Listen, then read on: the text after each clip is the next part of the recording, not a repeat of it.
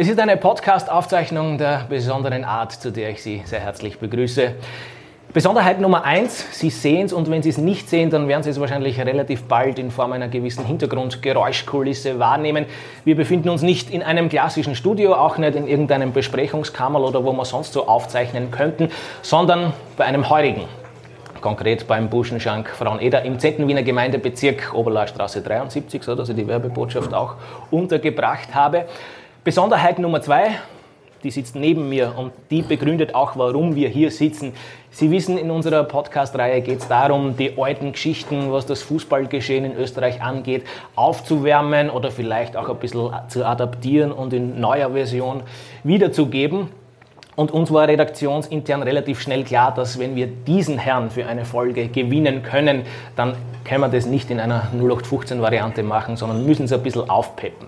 Deswegen sitzen wir heute hier, auch vor Live-Publikum, denn der Hauptdarsteller der heutigen Folge. Der hat vor kurzem seinen 65. Geburtstag gefeiert. Dazu nachträglich natürlich noch einmal alles Gute. Danke. Er ist begnadeter Entertainer. Ich spreche da durchaus aus Erfahrung und weiß, welche Höchstleistung die Bauchmuskeln und Lachmuskeln erbringen müssen, wenn man eine Zeit lang in seiner Nähe weilt.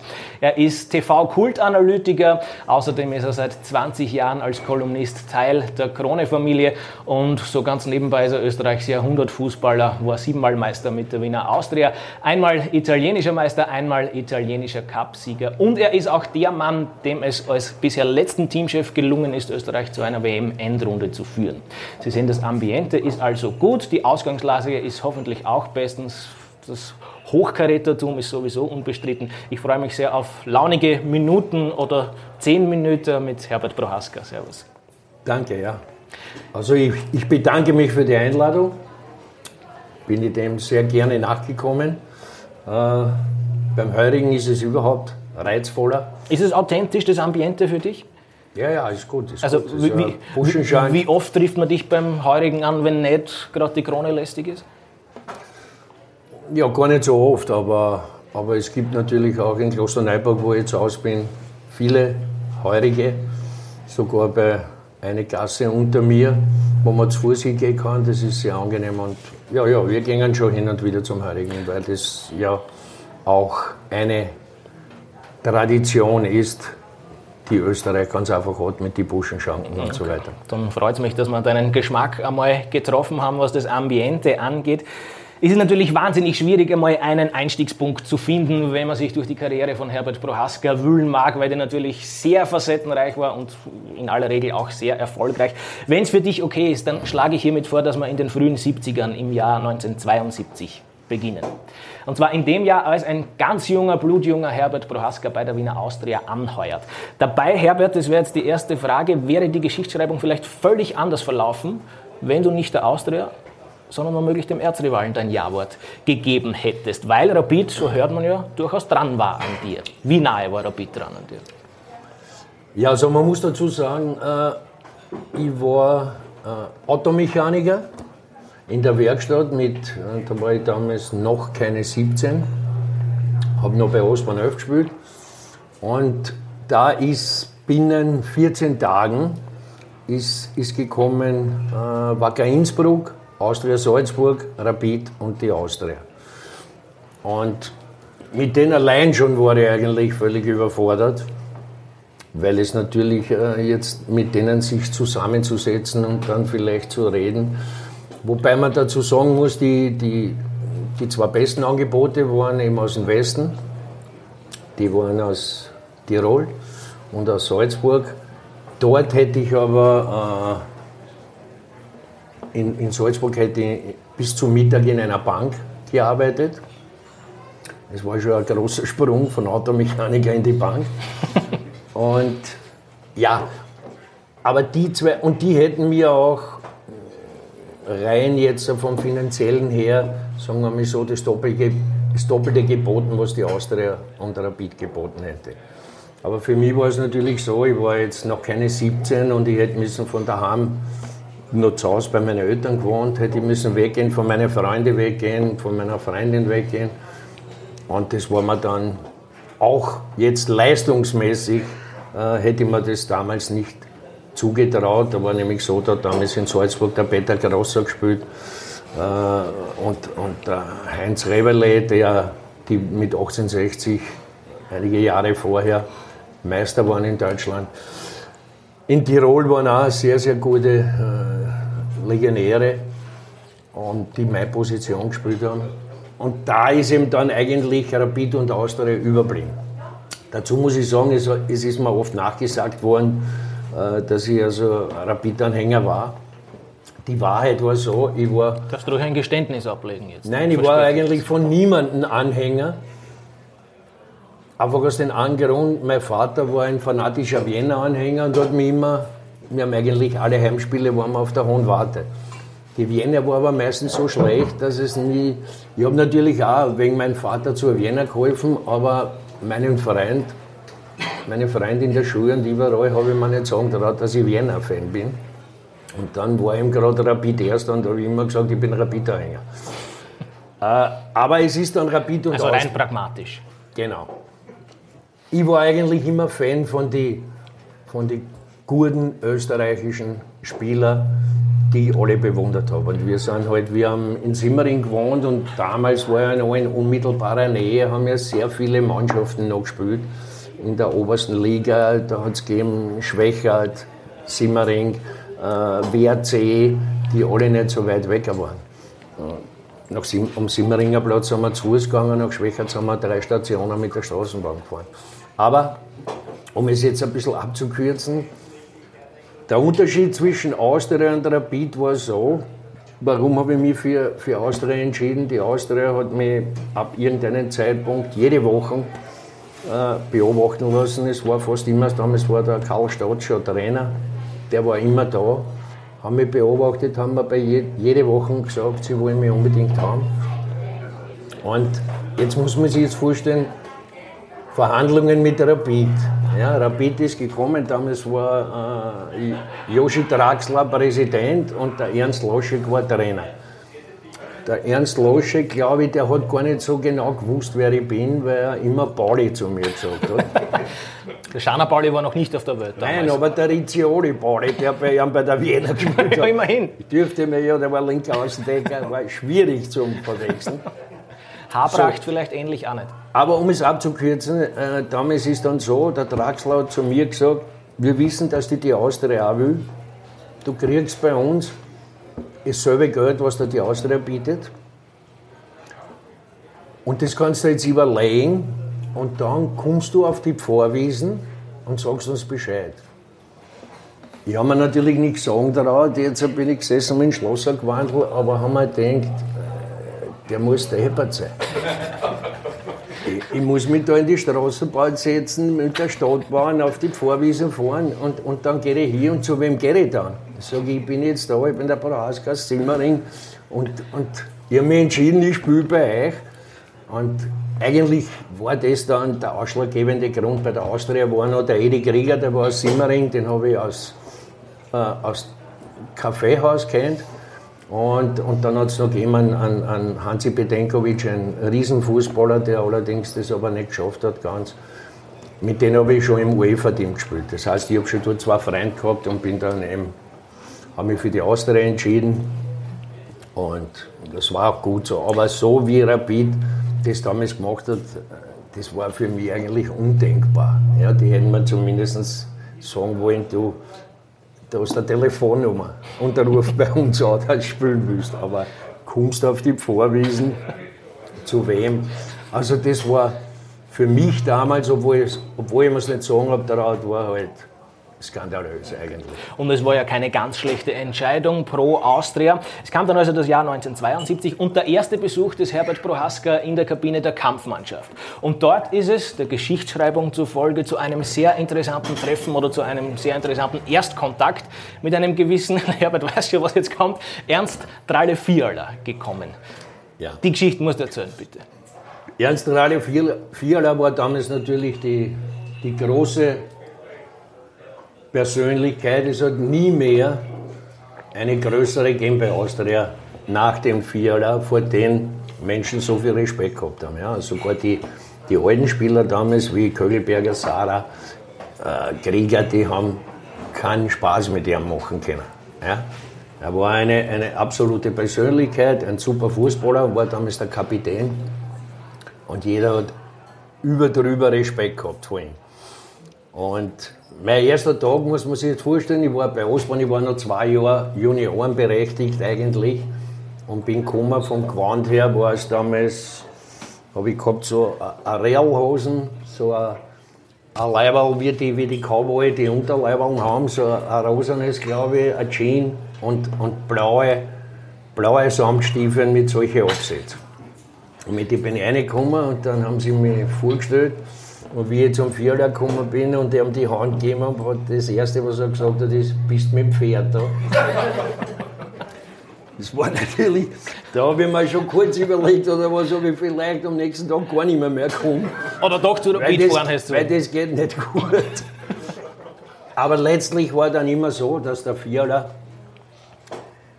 in dieser Zeit einer meiner großen Förderer war. Ja?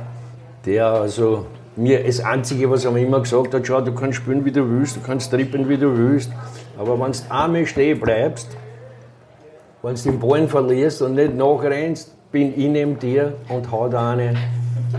Gut, so viele Frauen sind nicht da, aber hau da eine in den Arsch. So das gesagt. Wie oft ist es dazu gekommen? Nein, gar nicht, weil ich mir nicht stehen bleiben habe getraut. Ich bin immer noch. Ein bisschen hat es gedauert, bis du mit der Austria den ersten Meistertitel feiern hast können. Im Jahr 1976 war es dann soweit, trotz großer Konkurrenz aus Innsbruck. Welchen Stellenwert hat dieser Meistertitel gehabt und was kannst du über die damalige Kameradschaft innerhalb der Mannschaft erzählen? Die war ja auch berüchtigt. Also es war ja, das weiß ich ja von deinen Erzählungen, nicht so, dass sich nach dem Training immer gleich die Wege getrennt haben in dieser 70er Mannschaft. Ja, das war damals zu dieser Zeit war das auch wahrscheinlich das Geheimnis, weil wir wirklich äh, praktisch alle richtig gute Freunde waren. Eigentlich sagt man ja, man soll im Fußball nicht, nicht zu sehr befreundet sein, weil dann bist du nicht mehr objektiv, wenn du mit, mit, mit einem Mitspieler redest. Aber unsere Stärke war das ganz einfach. Wir haben, die Austria hat ja, da, da muss man ganz kurz noch mal zurück, wie ich zur Austria gekommen bin, hat die Austria praktisch 80 Prozent von ihrer Mannschaft hergeben, weil sie kein Geld gehabt haben. Und haben eben lauter Junge, so wie ich war, äh, aus, aus der Wiener Liga, aus Regionalligen und so weiter geholt und haben sie vom wirklichen Stamm haben sie sich gehalten damals den, den Vierler, den Kögelberger Krieger Sarah aus.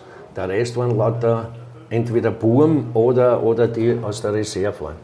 Und wir sind ja im ersten Jahr nur Zehnter geworden von 16. Aber daraus, mit den ganzen Jungen, was da gekommen sind, hat sich dann eben eine Mannschaft entwickelt. Wir haben 74 das erste Mal dann den, den Cup gewonnen gegen Salzburg. Und, äh, und 76 waren wir halt, haben wir dann schon eine wirkliche Spitzenmannschaft gehabt. Ja? Obwohl, obwohl wir dann auch vorher den, den Eddie Krieger nach Brügge verkauft haben. Aber die Mannschaft war dann ganz einfach, da haben gespielt, glaube ich, acht, acht Leute, die U23 waren. Ja, also mit, mit, mit Baumeister, Gasse, Lichtbrohasker, Dratzan und so weiter. Tagsbacher war jung, Obermeier war jung, Sarah Seppel. Also wir haben eine ganz junge Truppen gehabt, die aber sehr gut zusammenpasst haben, die sich gut verstanden haben. Wir sind wirklich, das macht ja heute wahrscheinlich kaum mehr wer. Wir, wir sind mindestens zehn Spieler mit den Frauen in, in ein Musical gegangen oder, oder, oder sind wir ins Kino gegangen oder am Heimmarkt haben wir sich Freistürringer angeschaut und so weiter. Aber alles immer gemeinsam. Wir sind zum Beispiel, obwohl wir sie jeden Tag gesehen haben, sind vier oder fünf Spieler mit den Frauen und mit, mit unserem Museum in Legende Schreitelschule sind wir nach Italien in Urlaub gefahren. Ja, und waren praktisch jeden Tag zusammen und waren dann in Urlaub auch 14 Tage wieder gemeinsam. Also es war was Besonderes und da ist dann wirklich eine ganz gute Mannschaft ausgewachsen. Ich mag dich dann vielleicht noch auf ein, zwei dieser Persönlichkeiten gesondert ansprechen, aber zunächst mag ich die Frage auf ein bisschen ein allgemeineres Level hieven, weil praktisch alle deiner ehemaligen und auch aktuellen Weggefährten beschreiben dich ohne dir irgendwie nahe treten zu wollen, als fürchterlich schlechten Verlierer und zwar in jeder Sportart, auch beim Tennis, auch heute noch. Vielleicht mag der Hans Huber ein bisschen was dazu sagen bei Gelegenheit. Ist das so? Trifft dich das? Und was magst du zu deiner Verteidigung zu sagen? Äh, was hast du zu deiner Verteidigung zu sagen? Na, sagen wir so, es ist im Alter besser geworden. Hans, da stimmt das? Deutlich. hast gesagt, du redest nicht rein. Nein, es ist insofern besser geworden. Da kann ich eine, das ist wirklich eine nette Anekdote. Ganz untypisch für Herbert Prohaska, dass er, Anekdoten, dass er Anekdoten auf Lager hat. Nein, das, also es ist ja so, es sind dann Enkelkinder gekommen und der, der große Enkel, der, der wird jetzt im Oktober wird der 19. Und wie der aber kleiner war, der hat also dann mit mir Tennis gespielt und mit den, mit, wenn immer ich Tennis gespielt habe, habe ich ihn gewinnen lassen. Das muss so sein. Also, weil wenn, da hätte ich mich selber geniert, wenn ich gegen einen Enkel auch nicht verlieren kann. Und in der Zwischenzeit spielt er zehnmal besser als ich, also habe ich noch nie gegen ihn gewonnen im Tennis. So, aber die richtige Liebe-Geschichte ist, der vorletzte von meiner zweiten Tochter, der ist zehn Jahre. Der hat ungefähr vor einem Jahr gesagt, mit dem spiele ich in Köln mit so einem Softball, spielen wir ein Match. Gibt es zwei Tore und so. Und der hat gesagt zu meiner Tochter, Mama, Du sagst immer, der Opi war so ein guter Fußballer. Der hat nicht einmal noch gegen mich gewonnen. Wie verbursch.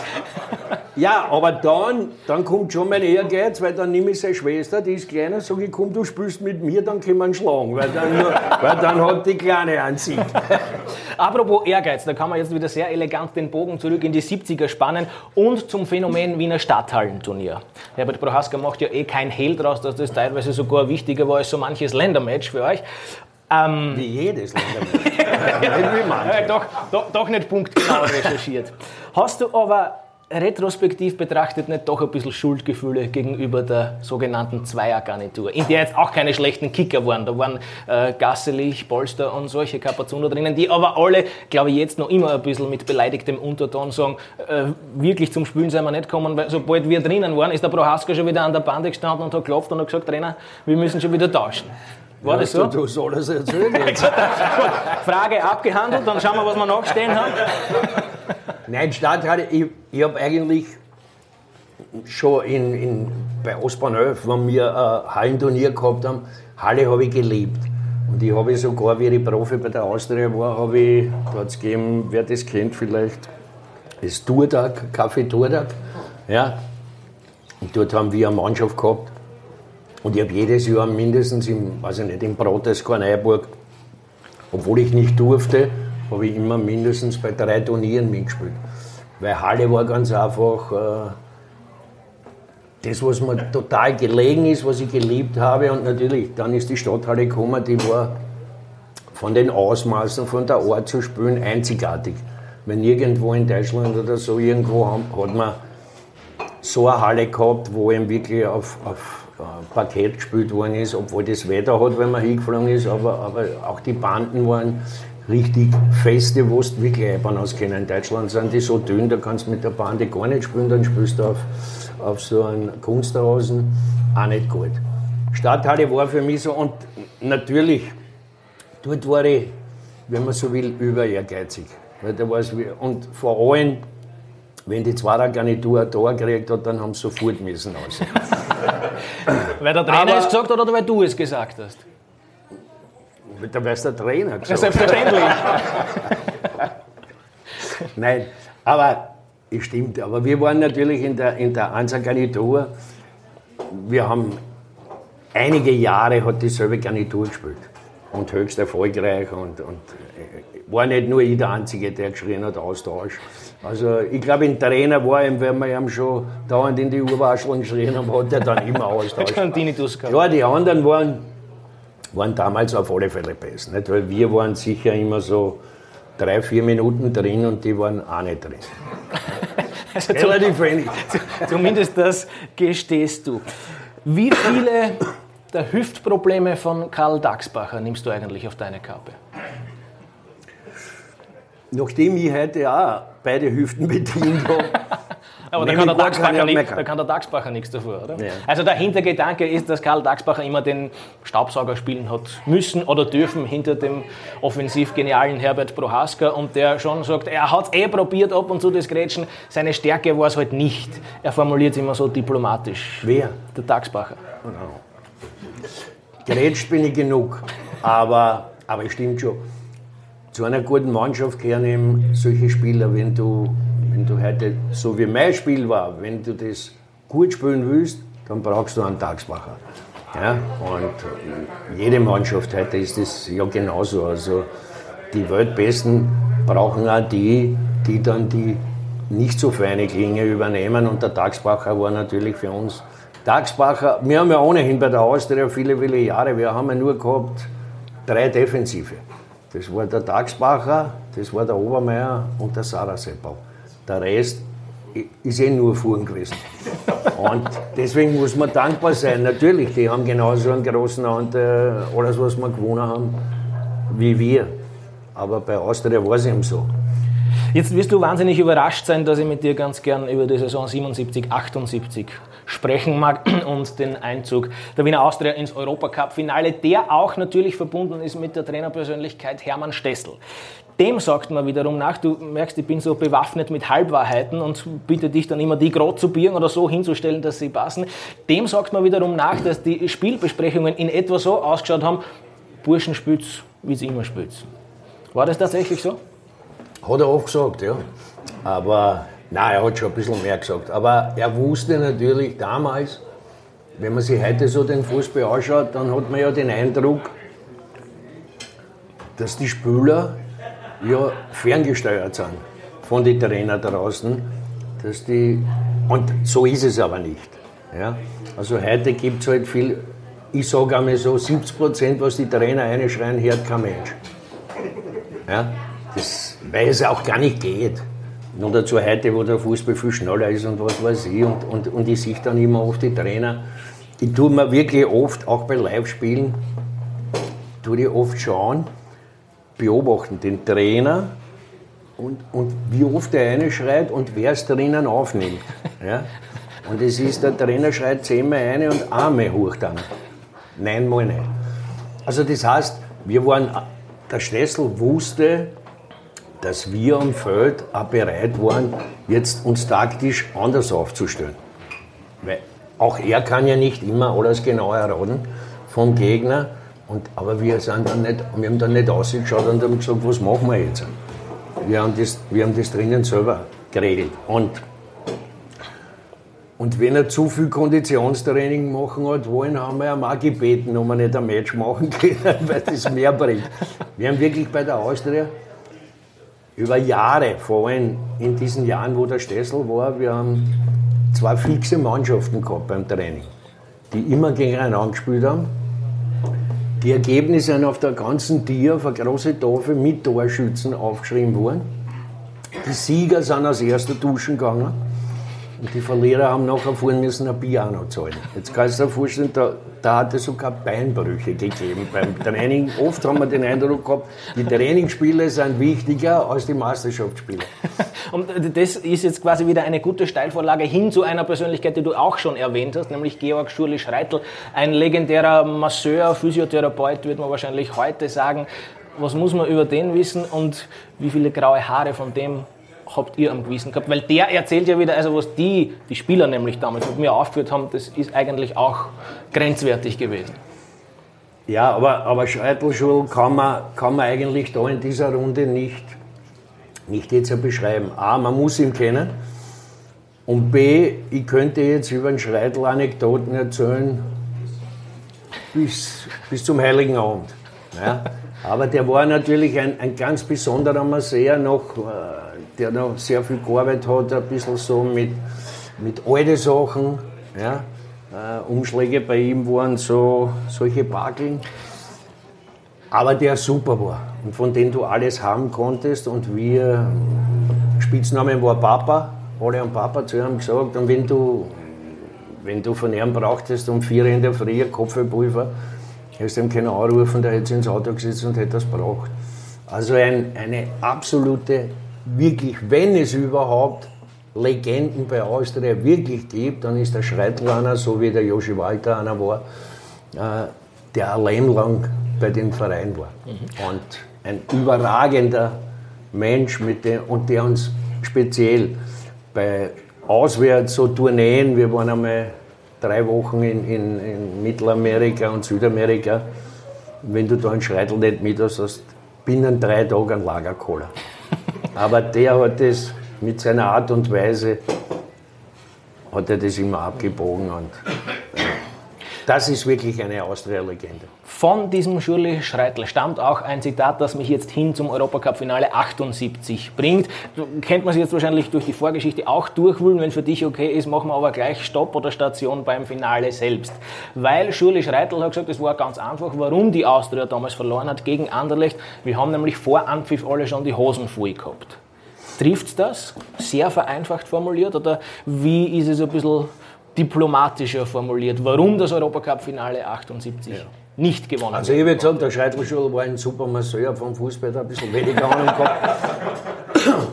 äh, nein, wir haben im Gegenteil, wir haben viele verloren, weil wir überhaupt keine Angst gehabt haben.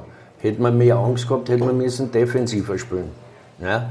Und wir haben so gespielt, wie, wie wenn wir in der Meisterschaft ausrennen und damals war Anderlecht wahrscheinlich die, die beste Kontermannschaft in ganz Europa. Ja, die haben ein Jahr vorher oder danach haben die auch gegen HSV, die, die damals eine super Truppen gehabt haben, sind die auch noch mehr Europacup-Sieger geworden. Also wir haben wir es verloren, weil wir, mir war lieber gewesen, wir, wir hätten ein bisschen Angst gehabt. Ja? Aber wir waren, wir waren A, aus heutiger Sicht viel zu offensiv aufgestellt. Aber da kannst du niemand mehr einen Vorwurf machen, weil wir haben Jahre so gespielt. Und dann sind wir auch so ins Finale gekommen und dann hätten wir so in dem Finale dann äh, defensiv spielen. Es war nicht drinnen, aber es war ein Fehler. Wir haben es sicher, wir haben es eher verloren, weil wir zu viel Selbstvertrauen gehabt haben. Was ist in der Karriere des Herbert Prohaska am 30. Oktober 1977 passiert? Und was hat Josef Hickersberger damit zu tun? ja, das ist das einzige Datum, weiß ich auch nicht, aber es kann, es kann ja nur, es kann Hans, nur jetzt mir sein. Hans, Daumen hoch. Gut, danke, wir, wir, können weiterreden. Es kann nur jetzt mir sein und äh, was hat der Peppi damit zu tun? Spitz so habe ich zuletzt einmal eben erklärt, ich war in der Zeit beim Senekovic der zwölfte Mann. Ja? Und wenn man sich heute anschaut, die Aufstellungen von der ganzen Quali, damals für Argentinien, dann bin ich eigentlich immer dabei. Das schaut so aus, wie ich war Stammspieler. Ich war aber immer nur dabei, weil einer ausgefallen ist. Aus unterschiedlichen Gründen. Und im letzten Spiel hätte ich wieder nicht gespielt.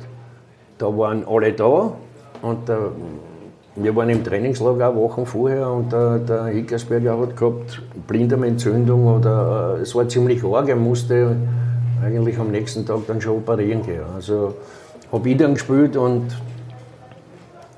Gott sei Dank. Habe ich gespielt. der Hickersberger war dort nicht mehr hingekommen. Das da war ist der Mittler War Hans Krankel eigentlich nie beleidigt auf dich, dass du das entscheidende Tor geschossen hast nach Vorarbeit von Krankel? Das waren vertauschte Rollen. Also zum einen war er nie besser. Zum zweiten hat er mich gar nicht gesehen. Ja? Also der Stangelpass hätte kommen sollen, was aber auch die bessere Entscheidung war, muss ich auch dazu sagen. Ich bin, ich bin hinten nachgerannt, war aber, war aber 10 Meter hinter ihm. Der Stangelpass war gekommen am Willi Kreuz. Und den hat, ich glaube, ist der heute noch Teamchef, der Terim? Nein. Nein? Galatasaray. Ah, Galatasaray ist der jetzt wieder Trainer. Fatih Terim war damals Kapitän von den Türken, der hat sich dankenswerterweise in diesen Stangelpass von Krankel mit letzter Kraft reingehauen und hat den Chef vor mir liegen lassen. Und ich habe dann das Tor geschossen. Der Krankel hat halt immer erzählt, er hat, hat mir das Tor aufgelegt. Ich habe gesagt, du hast das super vorbereitet, aber gesehen hast du mich nicht. Weil vorher war ein super, ein super Solo von ihm. Aber ja. Für mich war es damals halt ganz, ganz wichtig, weil damals erstens einmal hat mich das international sehr bekannt gemacht plus dann mit Austria im selben Jahr im Europacup-Finale. Und dann eigentlich in dieser Zeit sind dann natürlich, dann ist die Weltmeisterschaft gekommen, wo ich gespielt habe. Und dann habe ich eben gekriegt sehr, sehr viele Angebote, um eben dann ins Ausland zu gehen. Ein Wort vielleicht noch zu Hans Krankel. Der beschreibt sich selbst ja immer als sehr mannschaftsdienlichen Spieler. Er sagt, er hat schon gern Tore auch geschossen, aber der Mannschaftserfolg war ihm immer wichtiger und er hat immer für die Mannschaft gearbeitet. Upsi, jetzt du nicht reinmischen. und sag ihm, dass das, dass das genau ein Blödsinn ist. Hast du vielleicht ein paar Anekdoten, mit denen du das Gegenteil Schau, verifizieren kannst? Beim Krankel war es so, wenn der Weg zum Tor noch weit war, ja, sagen wir, du hast ihm angespielt und du musstest dann eigentlich noch 40, 50 Meter mit ihm mitsprinten, war es intelligenter, stehen zu bleiben. Weil von 10 Mal hat er 10 Mal nicht angespielt. Gibt es einmal, wir haben einmal gespielt, ein Match, äh, Nationalmannschaft, Vorbereitungsspiel gegen irgendeinen kleinen Verein. Ja. Ich glaube, der Krankel hat schon sechs oder sieben Gold geschossen. Ich noch keins. Dann passiert das Wunder, der spielt mir einen Ball ins Loch, ich renne Alarm, Tormann und der Tormann halt. Und daraufhin sagt er mir, ich hätte ja den Ball gar nicht geben dürfen. Jetzt sag ich, wieso nicht? Sagt er, weil du eh nie Tor schießt oder was. Und das beschreibt ihn. Er hat schon sechs oder sieben Goal gemacht. Wenn ich einmal sechs oder sieben Goal geschossen hätte, hätte ich ins Leere nicht mehr reingeschossen und hätte geschaut, dass ich einen anderen noch auflegen kann. Aber gut, der Krankel ist eben deswegen auch der Krankel geworden. Du musst, du musst egoistisch sein. Nicht immer, weil klar, oft sind halt dann Mitspieler, die sind dann wirklich beiß, weil er oft dann wirklich geschossen hat aus, aus unmöglichen Winkeln und, und, und da waren zwei super gestanden. Aber trotzdem ist er der große Krankel geworden, weil er ganz einfach auch von dort geschossen hat, wo man nicht schießt und war trotzdem auch da oft. Ne? Von Krankel ist der Weg zu Cordoba natürlich nicht mehr weit. Und zu dem interessanten Umstand, dass Herbert Prohaska aus einem Grund, den du jetzt bitte darlegen mögest, unmittelbar nach Schlusspfiff nicht gut drauf war. Wie das? Ja, wir haben damals das, den Ausgleich gekriegt. Da haben die, die Deutschen haben einen, einen Freistoß gehabt bei der Outlinie, der relativ lang in Strafraum gefallen ist. Und ich war damals beim Hölzenbein. Und ich war der Meinung, na gut, auf dem Ball, der schon in die Nähe vom Fünfereck kommt, da kann Zille wieder rauskommen. Und er hat angenommen, ich wäre aufgegangen, größer war ich aus der Hölzenbein. Und ich bin nicht gesprungen, der ist nicht rausgekommen und, und die Deutschen haben das Tor gemacht. Und dann haben wir uns gegenseitig etwas beschimpft. Er mir ein bisschen mehr. Aber wir haben das, wir haben das äh, war voriges Jahr, 40 Jahre Cordoba. Was haben wir denn jetzt? Das muss schon vor zwei Jahren gewesen sein, ne? Vor zwei Jahren, Vor zwei 2018. Ja, da haben wir das nochmal durchgeredet. Also, Aber es, es, hat es ist nichts hängen geblieben. Keine- Nein, keine nein, Außerdem gezogen. habe ich mit ihm ja dann lange noch bei der Austria gespielt. Wie hast du denn die WM 1982 abgespeichert als Ganzes? Ja, es, es war eigentlich sehr unglücklich, die ganze, die ganze WM. Erstens haben wir gehabt zwei Schlüsselspieler, den, den Bruno Betze und den, und den Jara, vorher schon verletzt. Also eigentlich hätten wir die gar nicht mitnehmen können. Die haben aber alles probiert, um, um, um fit zu werden. Tatsache ist, der Betze hat dann, glaube ich, ein oder zwei Spiele gespielt, war nicht fit. Der Jara hat gar nicht gespielt. Die Stimmung war nicht gut, warum auch immer. Äh, Die Unterkunft war auch nicht ideal. Und, und dann ist natürlich eins passiert, wir haben unsere zwei ersten Auftaktmatch gewonnen und gerade Deutschland, wo du glaubt hast, okay, wenn wir die zwei Partien gegen Algerien und gegen Chile gewinnen, dann werden wir mit den Deutschen aufsteigen. Und dann passiert das, dass die gegen, gegen Algerien verlieren. Und praktisch haben wir jetzt dann ein Entscheidungsspiel. Und das Entscheidungsspiel hat eh jeder gesehen. Es war eine Halbzeit regulär und zweite Halbzeit abbesprochen. Machen wir Haken drunter. Aber oder? nicht, aber Oder nicht jetzt in der Kabine oder was. Ich glaube, weil die Trainer oder was haben da nichts gewusst. Das war beim Ausgleich auf Spielfeld. Bei uns hat es auch der Schachner nicht gewusst, der hat sogar noch die gelbe Karten gekriegt. Der, der hat sich Duelle geliefert mit dem Pregel bis zum geht nimmer mehr. Und ich habe halt immer gehofft, weil es ja nur gegangen war mit dem Schachner, dass der Schachner dann doch in Ausgleich schießt zum Schluss und die fahren heim und wir sind schon weiter. Aber ist nicht passiert. Wann ist der informiert worden, der Schachner? Gar nicht. Der, der glaubt bis heute, dass das nicht Genau. geschafft Wir haben ist. gesagt, einer geht schon, der kann schon. Herbert, wie gut sind deine Italienischkenntnisse heute noch? Ich würde sagen, besser als, als wie ich dort war. Weil ich, weil ich ja eigentlich immer noch Kontakt habe, sowohl nach Mailand als auch nach Rom. Bin sehr traurig, ich meine, ich bin zwar bei der Krone, das ist meine Hansa-Zeitung, aber äh, aus irgendeinem Grund hat die Gazzetta dello Sport eingestellt, Österreich, aber komplett. Und ich kriege eigentlich keine Sportzeitung mehr aus Italien. Jetzt bin ich praktisch angewiesen, ein bisschen auf den Teletext am Italienischen, aber da steht natürlich nicht alles drin in dem Umfang, wie ich es gerne hätte. Mhm. Also du wirst jetzt auch wieder wahnsinnig überrascht sein, dass wir über deinen Wechsel nach Italien sprechen wollen im Jahr 1980. Wie groß war ganz grundsätzlich gefragt der Kulturschock unter Anführungszeichen, der Paradigmenwechsel von der Austria hin zu Inter Mailand?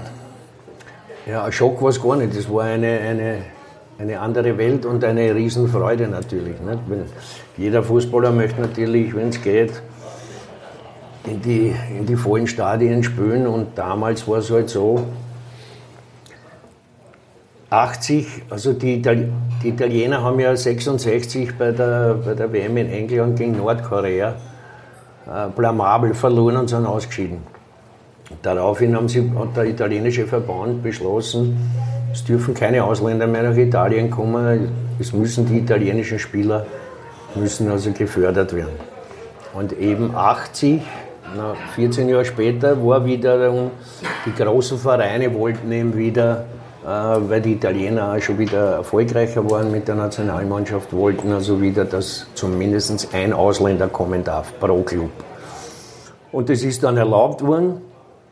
Und ich war zufällig der wirklich allererste, der verpflichtet worden ist. Und dann, es haben nicht einmal alles, damals waren es 16 in der Liga, 14 haben, glaube ich, nur einen, einen Ausländer geholt, zwei gar nicht.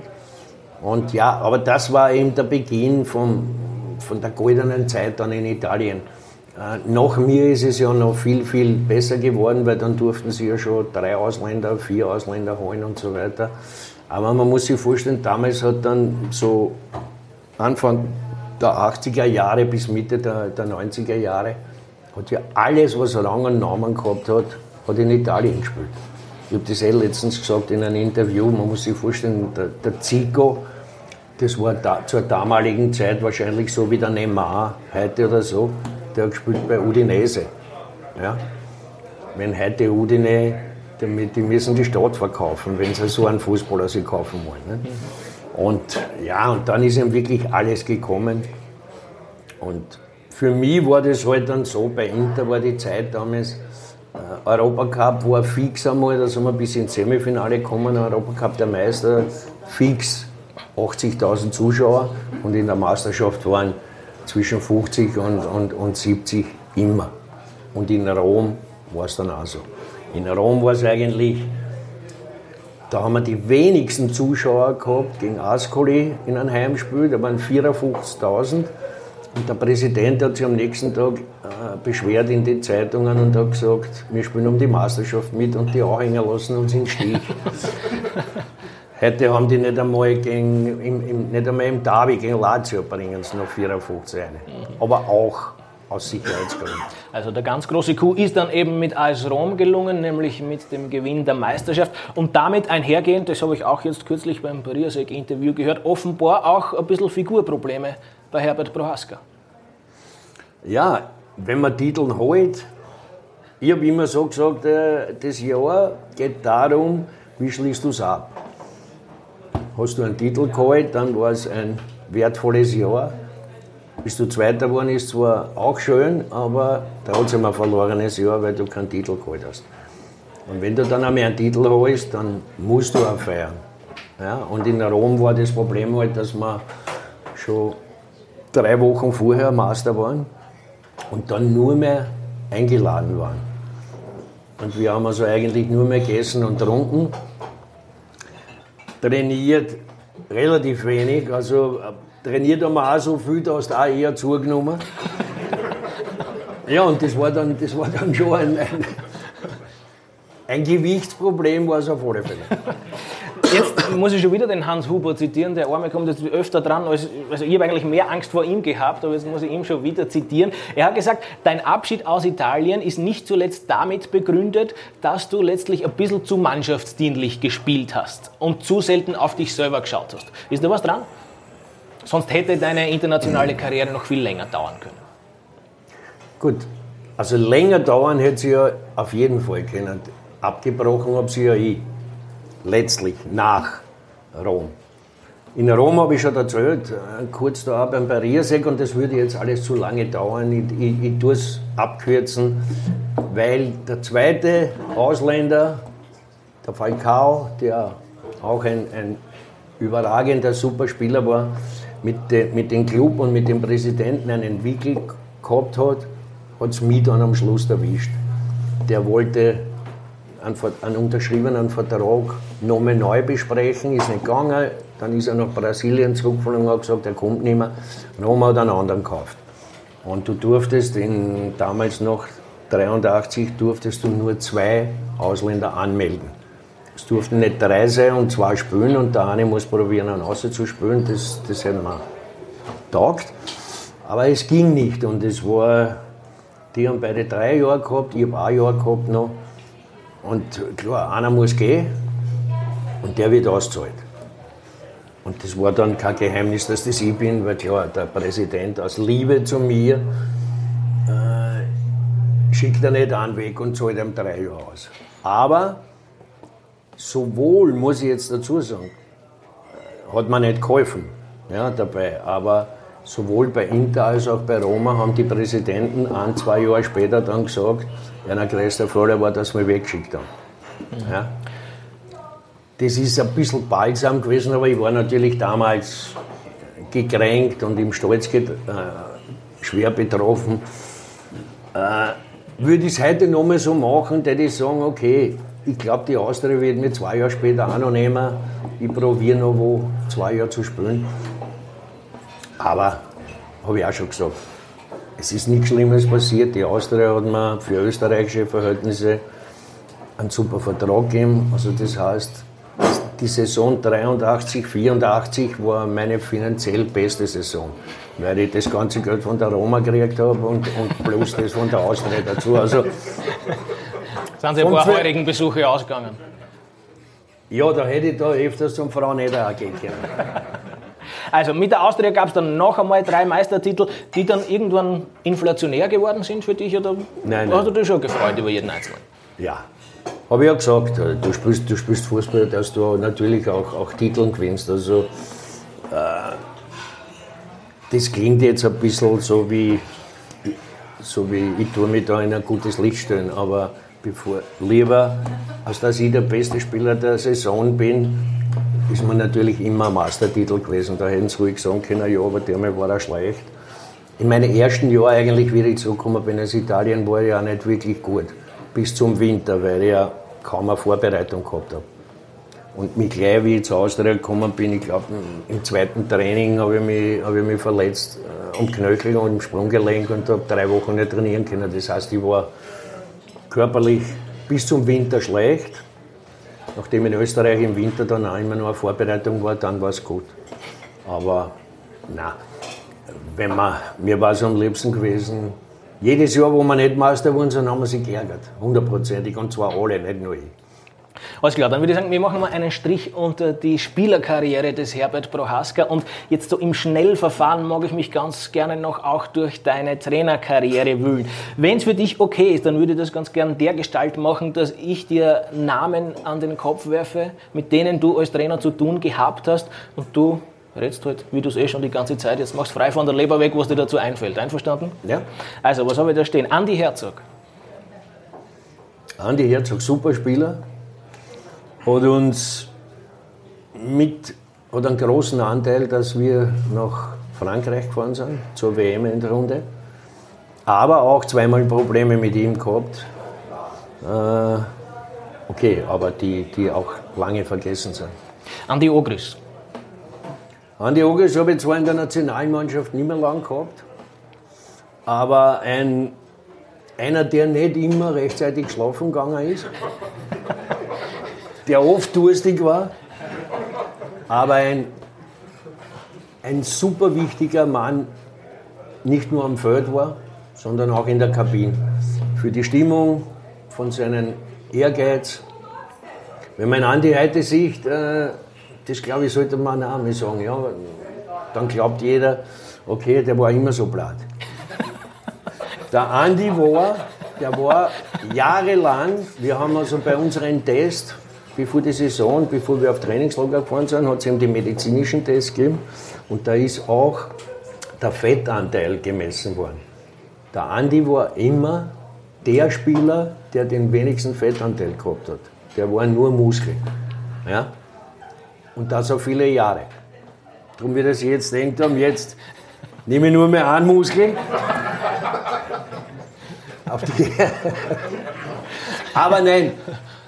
Und, und auch wirklich ein, ein, ein, ein Freund, auf den du dich verlassen kannst. Aber das dahinterliegende Phänomen ist ja schon ein spannendes, weil du ja de facto ein Haverer von Ogris gleichzeitig warst. Also du warst Trainer, also Chef und gleichzeitig Freund von Ogris. Was hast du jetzt gemacht, wenn er offensichtlich ein bisschen lediert zum Training gekommen ist oder den Zapfenstreich nicht eingehalten hat? Das war ja für dich wahrscheinlich auch eine Gratwanderung, die du hinkriegen hast müssen. War keine Gratwanderung, wenn, weil am Anfang immer gesagt habe, es geht jetzt so, mit denen, wo ich noch gespielt habe und wo ich Freund bin, wird sich nichts ändern. Aber wenn die die Freundschaft beweisen wollen, dann müssen sie vorangehen und trainieren und anders leben. Der Andi Ogeris war, weiß ich nicht, nach fünf Wochen hat er einmal schon die ersten 10.000 Schilling Strafzeit bei mir. Ja? Weil ich, ich kann ihm ja nicht, ich kann ja nicht sagen, gut, wir sind Freunde. Jetzt, wie ich Mitspieler war, habe ich ihm können zusammenschimpfen aber nicht bestrafen. Als Trainer habe ich ihn bestrafen können. Und ja, äh, beim Andi war es halt immer so, dass der hat gesagt, wir haben einmal Intertoto gespielt und dann habe ich gesagt, äh, wir haben am Sonntag, am Samstag haben wir gespielt, am Sonntag waren meistens frei. Ich habe aber dann nicht freigegeben und habe gesagt, es ist vorher ist Körperpflege und, und, und äh, lockeres Training. Und zum Mittag können sie alle heimgehen, Mittagessen. Er hat dann zu mir gesagt, ich sehe meine Familie ja schon gar nicht mehr. Sag ich, Andi, du bist der Einzige, wenn ich dir 14 Tage frei gebe, siehst du das auch. der, kann, der beste Trainer der Welt nichts machen. Nein, aber, aber es soll es nicht schmälern. Durch seinen Ehrgeiz, der Andi war auch, auch als Trainer. Ja, jetzt bei, die, bei der Austria in, in den, weiß ich nicht wie lange war, zwei Jahre oder irgendwas. Der Andi ist um 8 in der Früh im, im Büro gesessen. Täglich. Und hat schon Trainingspläne und alles vorbereitet. Nicht, und ist nicht spät gekommen und hat verschlafen. Als Trainer überhaupt nicht mehr. Ja? Natürlich, klar, in seiner Freizeit ist er auch gegangen ins Schweizer Haus. Und wenn ihm das dann wäre, ich gehe auch ins Schweizer Haus. Und bin früher auch gegangen ins Schweizer Haus. Ja. In der Freizeit, das ist was anderes. Aber, aber der Andi bringt den nötigen Ehrgeiz mit, den du brauchst im Profifußball. Toni Polster, was fällt dir zu ihm ein? Ja, der Toni ist einer, der immer gesagt hat, ich habe mir alles müssen hart erarbeiten. Da würde ich jetzt einmal sagen, das stimmt überhaupt nicht. Weil der Toni war ganz einfach als Stürmer talentiert. Der Toni hat rechts, links schießen können, der Toni hat geköpft, der Toni hat gewusst, wie man den Körper einsetzt. Und er hat es nicht gebraucht, sich irgendwas hart zu arbeiten. Keine Ahnung jetzt, äh, viel besser war es ja sowieso nicht gegangen. Wenn er wirklich hart gearbeitet hat, also der Toni hat sicher äh, zu den Spielern gehört, wo du schon ein Eigel zugetragen hast. Mhm. Ja, wenn, wenn kein angenehmes Training war. Mhm. Ja. So, dann kommen wir vielleicht noch in die ein bisschen jüngere Vergangenheit und zu zwei ein bisschen speziellen Persönlichkeiten womöglich, die jetzt vielleicht nicht unmittelbar Jubelstürme bei dir auslösen wollen. Ich fange mit dem ersten an, damit ich am Schluss dann noch ein bisschen ein, wie sagt man, ein, ein Absoften der Story hinkriege. Frank Stronach. Eine absolute Null im Fußball. Aus. Thema erledigt. Ja. Paul Scharner habe ich mir auch noch aufgeschrieben und da habe ich wiederum eine Geschichte, eh glaube ich, von dir auch vernommen, der zufolge er einmal in der 80. Minute beim Stand von 4 zu 0 nervös war und ausgewechselt werden musste? Was war da das Problem? Ja, es war nicht 80. Es war, glaube ich, 65. wo er zu mir gekommen ist und hat gesagt, ich muss ihn austauschen, weil er ist so nervös. Äh, und, und er kriegt Krämpf. Und dann habe ich gesagt, Pauli, das versteht doch keiner, wir führen 4-0. Versteht doch keiner, wenn ich jetzt einen Innenverteidiger rausnehme und da schon Defensiven. Ich sage, ich stelle die hintere zur Stangen und lande die an, bis der Krampf vorbei ist. Ja, ich meine, Shana Body habe ich ja eigentlich nur kennengelernt, äh, da war er ganz jung. Ja, und eigentlich viele Probleme. Ja, nicht disziplinär oder so, aber zuerst einmal bin ich schon gekommen und da haben sie mir gesagt, der Body hat bei Austria einen Vertrag unterschrieben und bei GRK einen Vertrag unterschrieben. Ja, da sage ich ihnen, was soll ich jetzt machen? Ja, das müsst ihr lesen. Und dann hat, glaube ich, die Austria müssen irgendeine Penale zahlen, dass er bei uns geblieben ist. Dann hat er immer, ohne sich auszukennen, hinterfragt, sagen wir, das, äh, das, das Laufen mit der Pulsuhr ja, und, und mit der Herzfrequenz und so. Und er hat das immer überhaupt nicht verstanden und hat es aber immer kritisiert. Ja. Und hat gesagt zu mir, Trainer, meine Uhr ist hin. Sag ich, wieso ist der Uhr hin? Sagt er, ja, ich bin jetzt der. Wir, wir sind, damals war es noch so, dass wir im Stadion trainiert haben und die Prater Hauptallee ist ja da und, und sie haben immer gekriegt, so in den ersten zwei, drei Wochen, sind wir fast jeden Tag dort gerannt. Mit den Uhren und mit der Herzfrequenz. Und der Sinn und Zweck ist ja so, dass du, die Uhr hast du deswegen um, dass du dein Tempo rennst. Vorher wird eben ein, wird ein Test gemacht, wo dann aufgrund dieses Tests, wie du benannt bist, so wird die Uhr eingestellt. Ja, weil zu meiner Zeit haben wir noch alle miteinander gerannt. Da sind, was weiß ich, ein Drittel hat richtig trainiert, eins falsch und eins war halt irgendwo in der Mitte drinnen oder so. Nicht? Und deswegen hast du dann die Busse, dass jeder für sich allein rennt. Und der Pauli hat mir dann gesagt, Uhr ist hin, weil er ist jetzt am vierten Tag, er, er hat immer gesehen, 40 Minuten habe ich es geschickt, äh, immer so, wenn, wo er umdreht hat nach 20 Minuten und dann ist er wieder zurückgerannt. Und jetzt rennt er schon viel weiter, da kann die Uhr hieße. So genau, das ist genau der Effekt, was beim Training sein muss. Ja? Du musst irgendwann einmal im selben Tempo von, von, von, von der Pulsfrequenz her viel weiter rennen. Deswegen trainieren wir so. Solche Sachen waren halt bei ihm. Oder wir haben dann einmal in Salzburg gespielt, da war damals der Polster hat in Salzburg gespielt, war glaube ich Cup-Semifinale, ist er glaube ich nach, nach fünf Minuten ausgeschlossen worden. Schana jetzt oder Schana, Polster? Schana. Schana. Und ja, aber er hat dann eigentlich für, sag ich, für den Fußballer, der er war, hat er eine sensationelle Karriere hingelegt. Wer war das größte Gras, das du je trainiert hast? Oder wer war die psychologisch größte Herausforderung? Niemand. Niemand.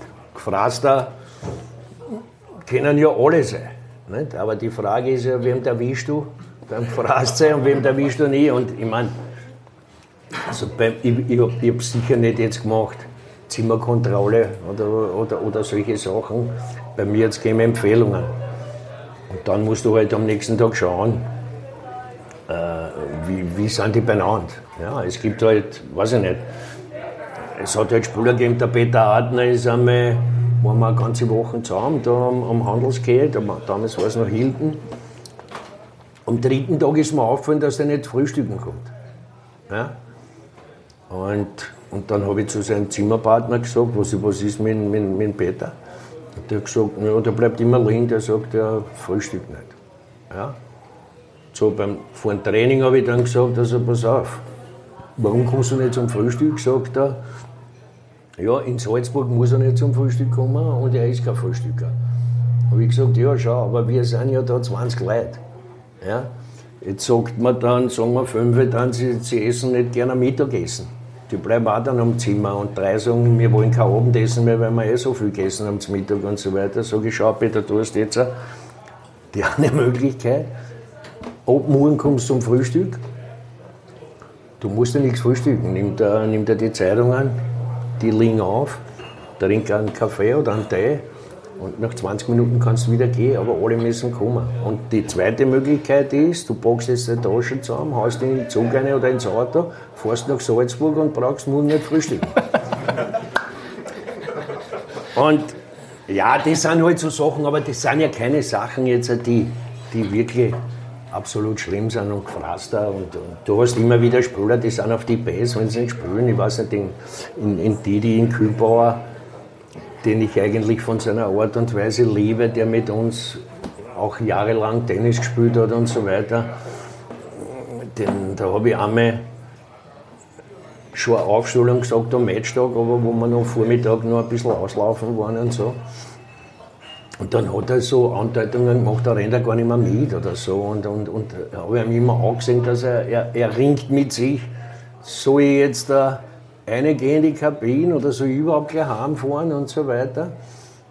Und beim nächsten Ländermatch habe ich ihn gar nicht geholt. Ja? Und dann hat er mich angerufen. Da war er in San Sebastian und hat gesagt, wieso bin ich nicht dabei? Da habe ich gesagt, weil wir keine beleidigten Kinder brauchen. Verstehst du? Sag ich dir. Ich habe mich entschieden. Keine Ahnung, ob es richtig war. Ja? Aber ich habe mich entschieden, dass du nicht spielst. Und wenn du mal dunkelst mit so einem Fotz, dann brauchen wir die nicht. Dann bleib in Spanien und, und alles ist gut. Ja. Aber das sind ja normale Dinge, die ein Trainer machen muss. Ja, weil sonst bin ich ja voll am Platz, wenn da jeder machen kann, was er will. Ich glaube jedenfalls, dass die Krone heute sicher die richtige Entscheidung getroffen hat und den Abend mit dir organisiert hat. Das war wie nicht anders zu erwarten, zumindest für meine Verhältnisse. Und wenn man die Publikumsreaktionen richtig interpretiert, dann offenbar auch fürs Publikum sehr, sehr spannende Anekdoten und sehr unterhaltsame Geschichten, die du da geliefert hast. Das Wir bedanken uns auch beim Hans Huber, der, der, der, der immer abgenickt hat. Der, der der Ghostwriter war. Ich habe den Herbert jetzt eh schon länger gequält, als eigentlich ausgemacht war. Der Vorschlag ist von dir gekommen. Ja, ja, na bitte, wenn also, irgendwer was speziell irgendjemand gerne. an den Nägeln, vielleicht soll man da in der Zwischenzeit was zum Trinken bringen lassen. Das war nicht schlecht, weil das ist wirklich, das ist also, Kronenleid. Ich sitze da schon eine Stunde und habe einen Sand im Glas. Also wer immer am nächsten an der Quelle sitzt, bitte ein, was darf man denn bringen? Ein Sommerspritzer bitte. Einmal Sommerspritzer und dann ist offenbar die Fragerunde eröffnet, wer auch immer. Schau, der, der Kollege springt zur Seite. Also, wo sind die Mutigen, wo sind die, die Eisbrecher? Das können alle Fragen sein, aber wenn, ich bin auch niemand besser, wenn es keine Fragen mehr hat. das ist kein Problem, aber, aber wenn wer was wissen will. Ja. Bitte. Ähm, welcher Spieler war als aktiver Spieler der Spieler, vor dem du am meisten Respekt hattest? Und welches Team war es als Trainer, zu dem du am meisten Respekt hattest? Entschuldigung, wiederhol du die Frage, dann haben wir die Das werden wir so machen. Anweisung von der Regie. Ich möge sicher jetzt aber die Frage wiederholen, damit dann die Zuseher, die via TV dabei sind, auch im Bilde sind. Die Frage aus dem Auditorium war, von welchem Spieler als aktiver Herbert Prohaska am meisten Respekt gehabt hat und von welcher Mannschaft, vor welcher Mannschaft? Den meisten Respekt habe ich gehabt von Ernst Fiala, was wir zuerst gesagt haben, Mitspieler. Bis zur Begrüßung mit dem Pferd? Ja, ja. Nein, aber immer, immer. Der Respekt war immer da, der hat mich immer unterstützt. Aber viele, viele Jahre später, und zwar Jahrzehnte später, hat der Fiala genau noch zu einem Fußballer Kontakt gehabt und das war zu mir.